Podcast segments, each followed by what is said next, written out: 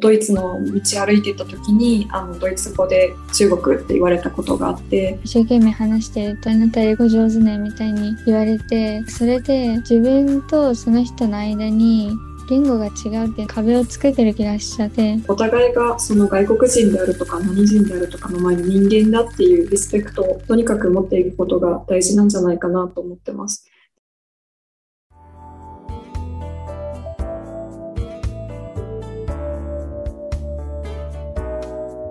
にちは、えー、今回朝日新聞ダイアログ学生部ラジオの進行を務めます大学4年生のまこです。えー、今日は外国人と日本人というテーマについて話して、えー、偏見とかこう差別意識などをなくしていくために私たちが何あ私たちができることを考えていきたいと思います。えー、今日参加してくれる朝日新聞ダイアログ学生部のメンバーを紹介します。では順番にお願いします。はい、えー、大学院2年の教科です。よろしくお願いします。お願いします。大学2年の千咲です。よろしくお願いします。お願いします。大学3年生の和葉です。よろしくお願いします。お願いします。はい、今日はこの4名でお送りします。早速なんですけど、皆さん日本まあ日本人だと思うんですが、えー、その皆さんが外国に行って感じたことがある日本人に対する見られ方とか扱われ方要はまあその差別とか偏見みたいなものを含め何かエピソードなどありますか？実際に行かなくてもこうこんな話聞いたようでも全然大丈夫です。いかがでしょう？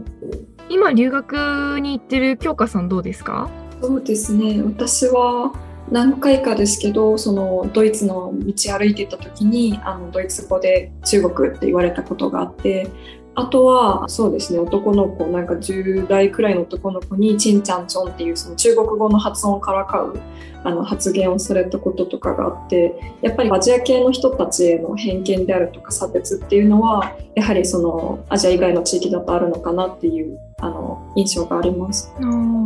それはコロナが関係してたりする部分はあると思いますか？それはもう2019年からに2019年に一度留学したんですけどその時にはもう差別が普通にあって、うん、であのコロナ禍の後も変わらずあるっていう感じだと思います。ででもコロナになった当初私の友人がドイツにまだ留学してたんですけどその時にやっぱり歩いてるだけでコロナコロナって言われたっていうのはすごく聞きましたね。うんうんうん、なるほどそのコロナの関係で言うと、私が最近、あの、アメリカから来た留学生から聞いた話なんですけど、日本人も含め、そのアジア系の人がアメリカに行くと、犯罪の対象にされやすくなってるっていうふうに聞いて、要はそのトランプ大統領のあの発言であったチャイナウイルスのが元になってるみたいなんですけど、まあ、まあ、元の一つになってるらしいんですけど、それ、そのあたりがきっかけで、アジア人のせいというか、まあ、主にその中国人のせいでコロナが広まったんだ、みたいな話を聞いてくりしたっていうことがありましたね。千崎さんどうですか？そういう差別的な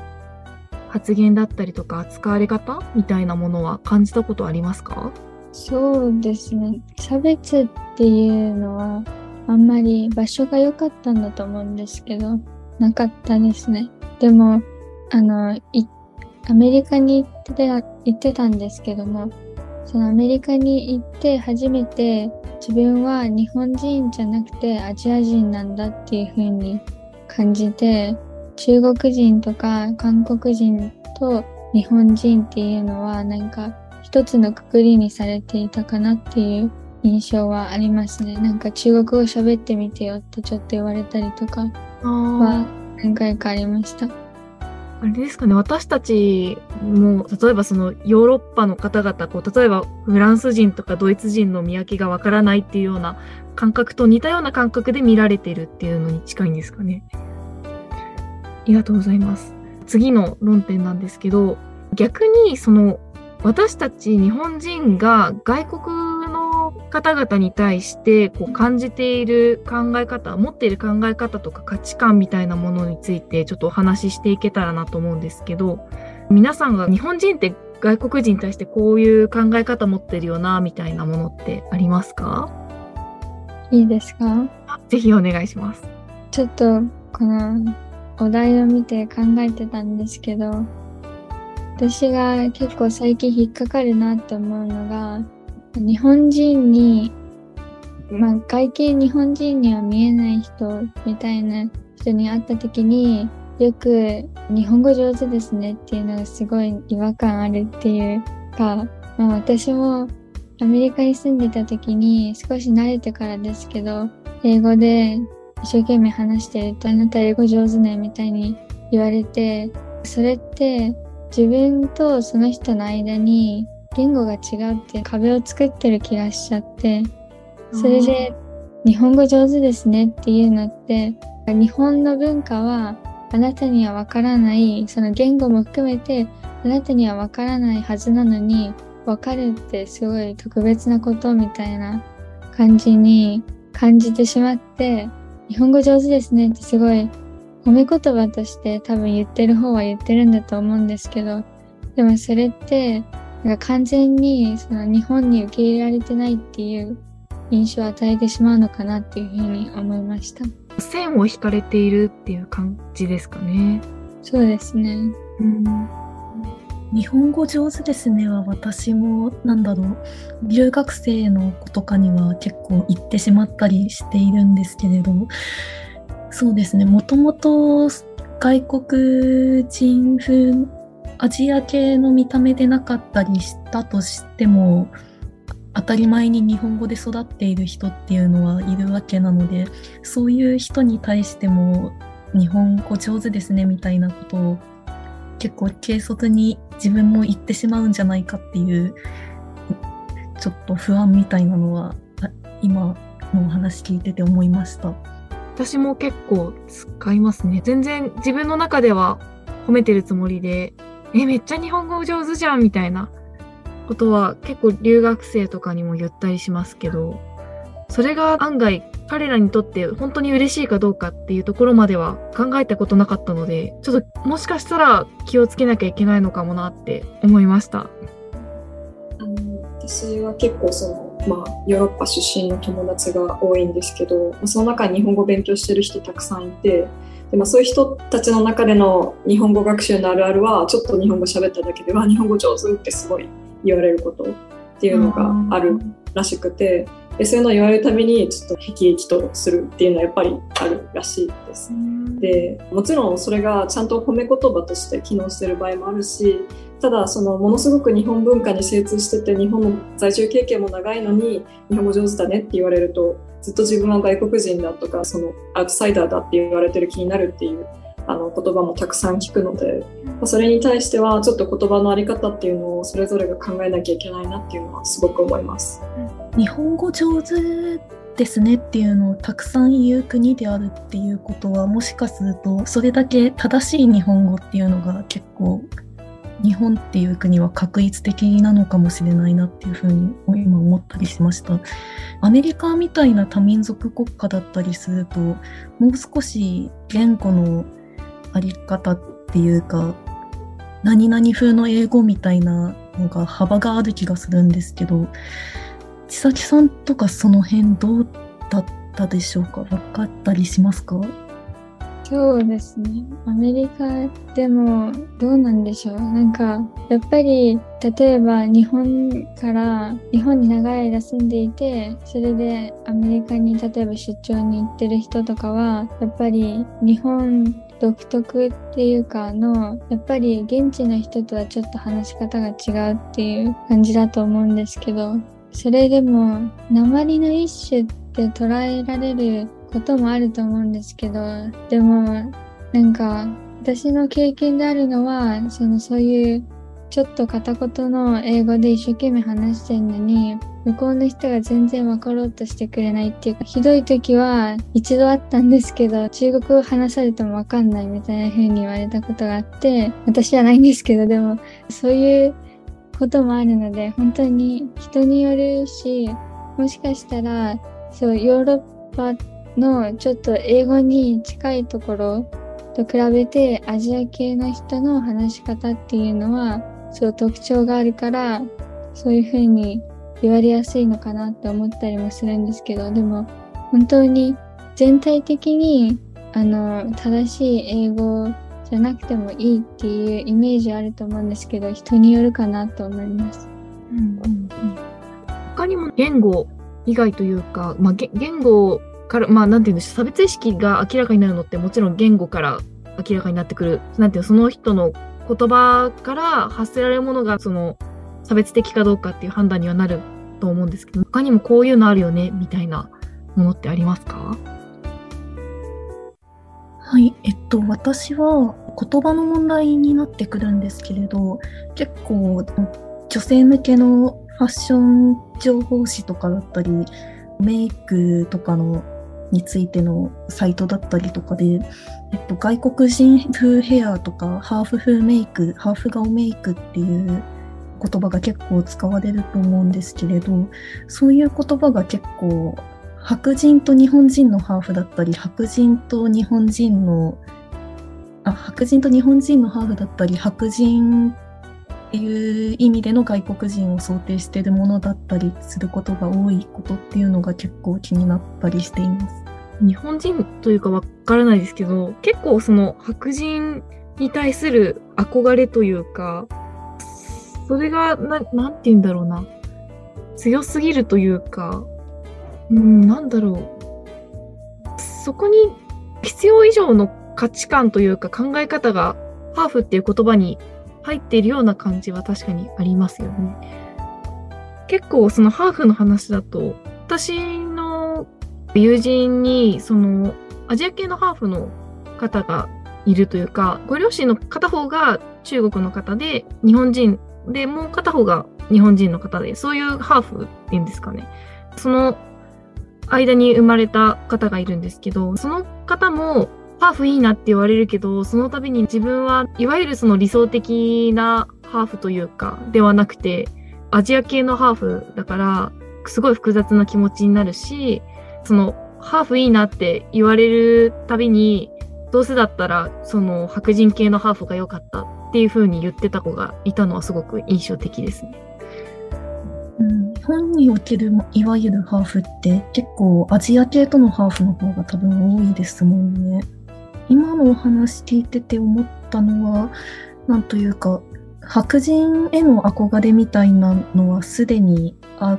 あることなのである意味仕方がない部分もあるのかなって思うんですけれどそれ以前に問題なのはそれ以外の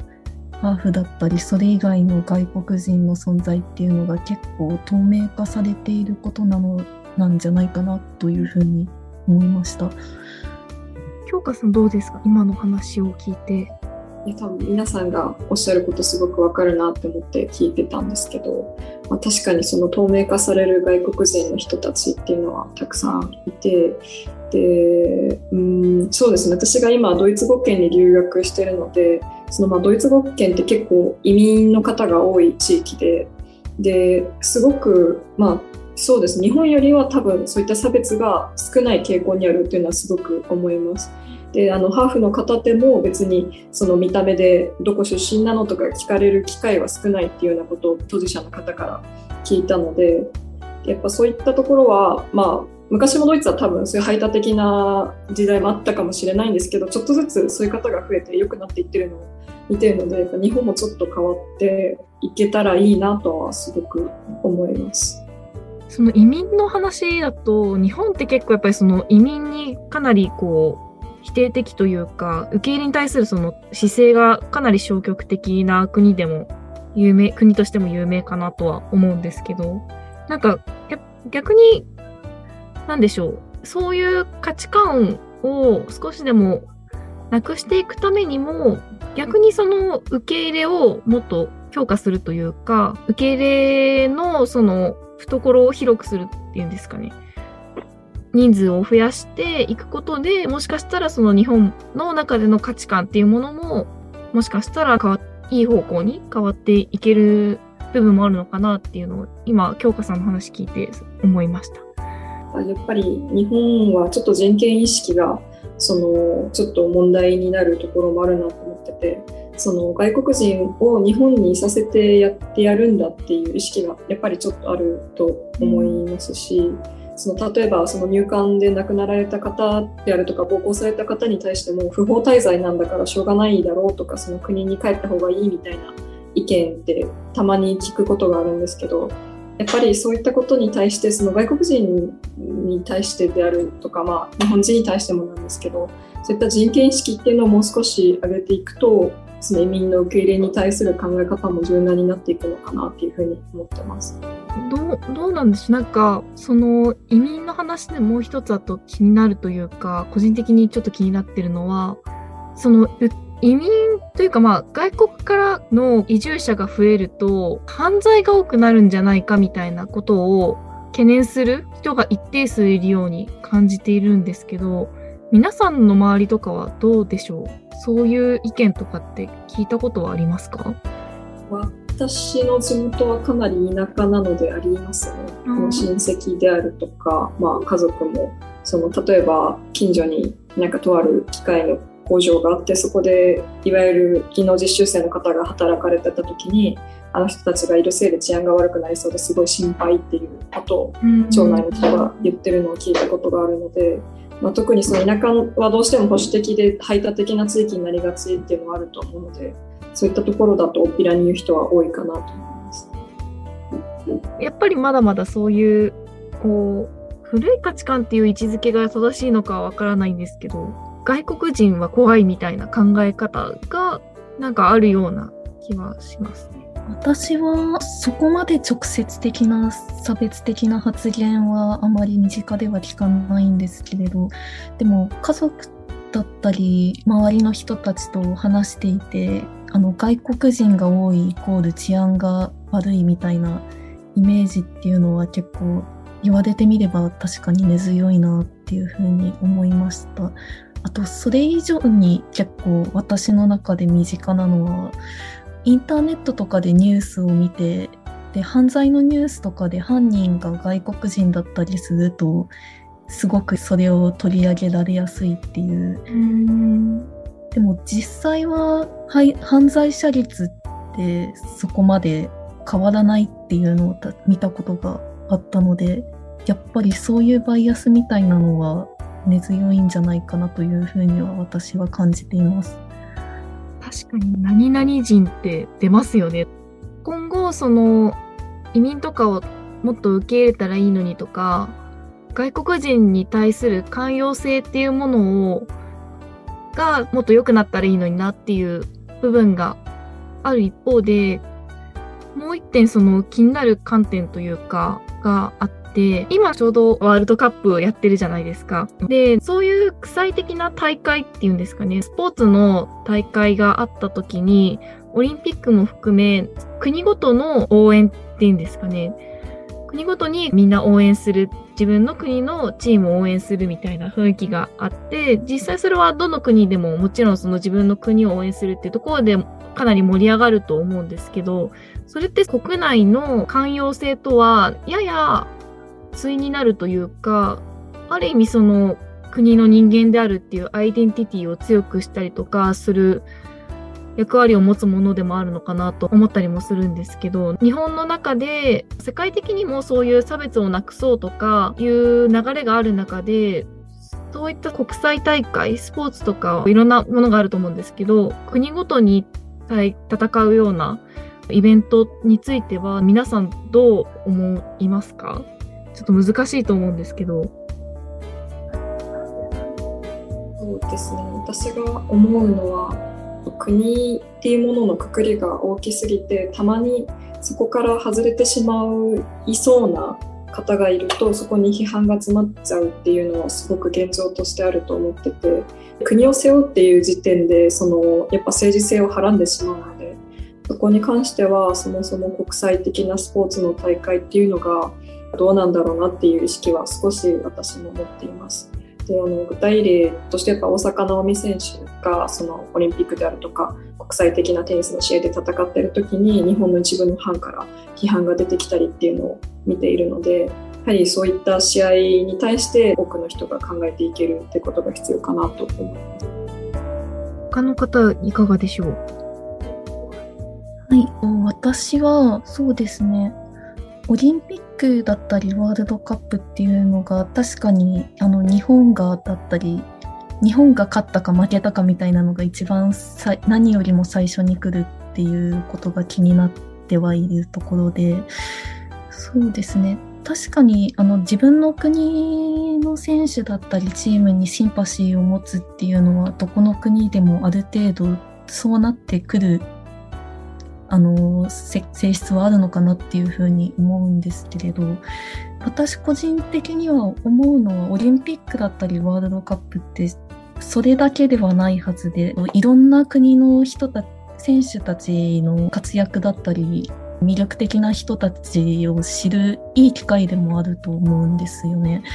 なので日本がだったりどこどこがっていう国単位の話よりも海外もうすでにいろんなところでされているところではあると思うんですけれど海外の選手だったり日本でもそうですけど選手の個人としての物語だったり背景だったりっていうのをもう少し知って世界を広げることができる機会にできたらいいのになっていうのは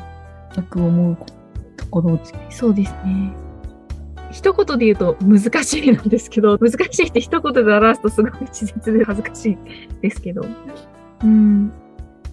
でも本当にそうですよね。国際大会ってその国ごとの大会だからじゃなきゃスポーツの大会って盛り上げられないかって言ったら多分そんなことは確かにおっしゃる通りないかなっていう気はするので新しい国際大会のあり方を模索するっていう動きがあっても良さそうだなっていうのは感じました。そうですね。さっき難しいっておっしゃってたと思うんですけど、逆に国単位で取り上げるっていうのはすごい簡単なのかもしれないですね。うん、確かに。ありがとうございます。じゃあまとめに移ろうと思うんですけど、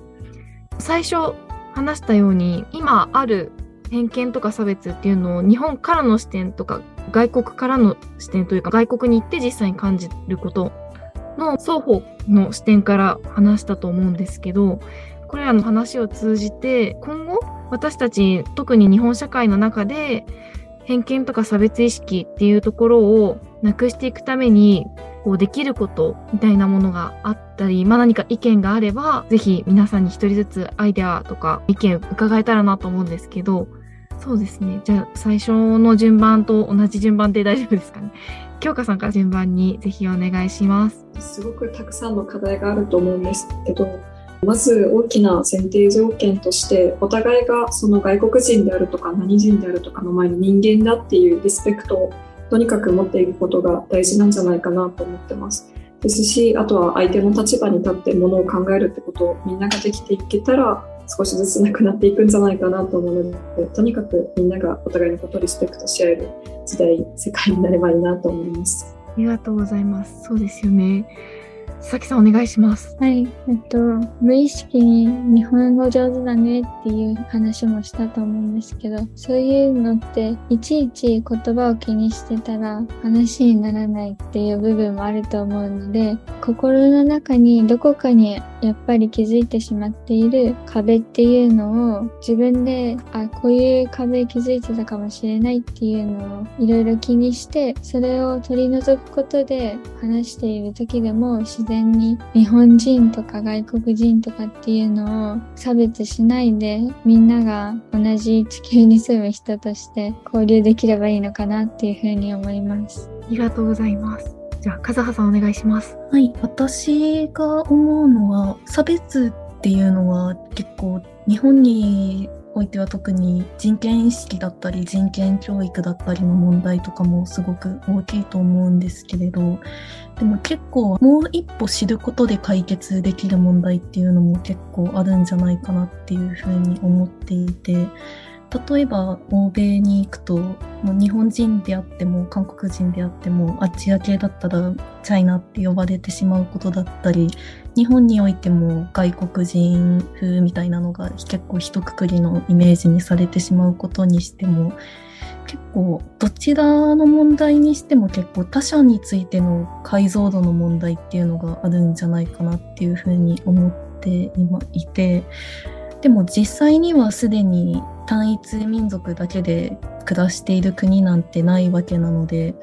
すでに暮らしている外国人だったりマイノリティの人だったりが普通に今もいるんだっていうのをまず認識して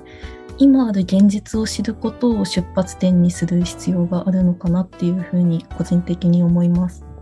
そうですねありがとうございます。本当に皆さんのお話とかも聞いてて、本当にその何人である以前に人間だったりとか、まあ、地球人であったりとかっていう話とかも聞いてて、それって多分人種差別とかとはまただけじゃなくて、例えばそのジェンダーの話、日本で言えばジェンダーの話とかにも通じてくるでしょうし、うん、なんだろう、まあ、ジェンダーも含め LGBTQ とかそういう多様性っていうところにかなりつながってくるかなってすごい感じたので、本当にそういう何かとカテゴライズされがちだとは思うんですけど、カテゴライズされたところから一歩引いて見る意識が持てたらなっていうふうには思いました。すごく難しいテーマですし、こう、言葉を選ばなきゃいけない、選ばざるを得ないようなテーマで非常に難しかったと思うんですけど、こうやって皆さんと話せてすごく勉強になりましたし、これから自分がどう気をつけていこうかなっていう、その参考にもすごくなりました。ありがとうございます。改めまして本日は外国人と日本人というテーマについて話して、偏見や差別っていうところをどう良くしていこうっていうところで考えました。えー、本日はありがとうございました。また次のラジオでお会いしましょう。さよなら。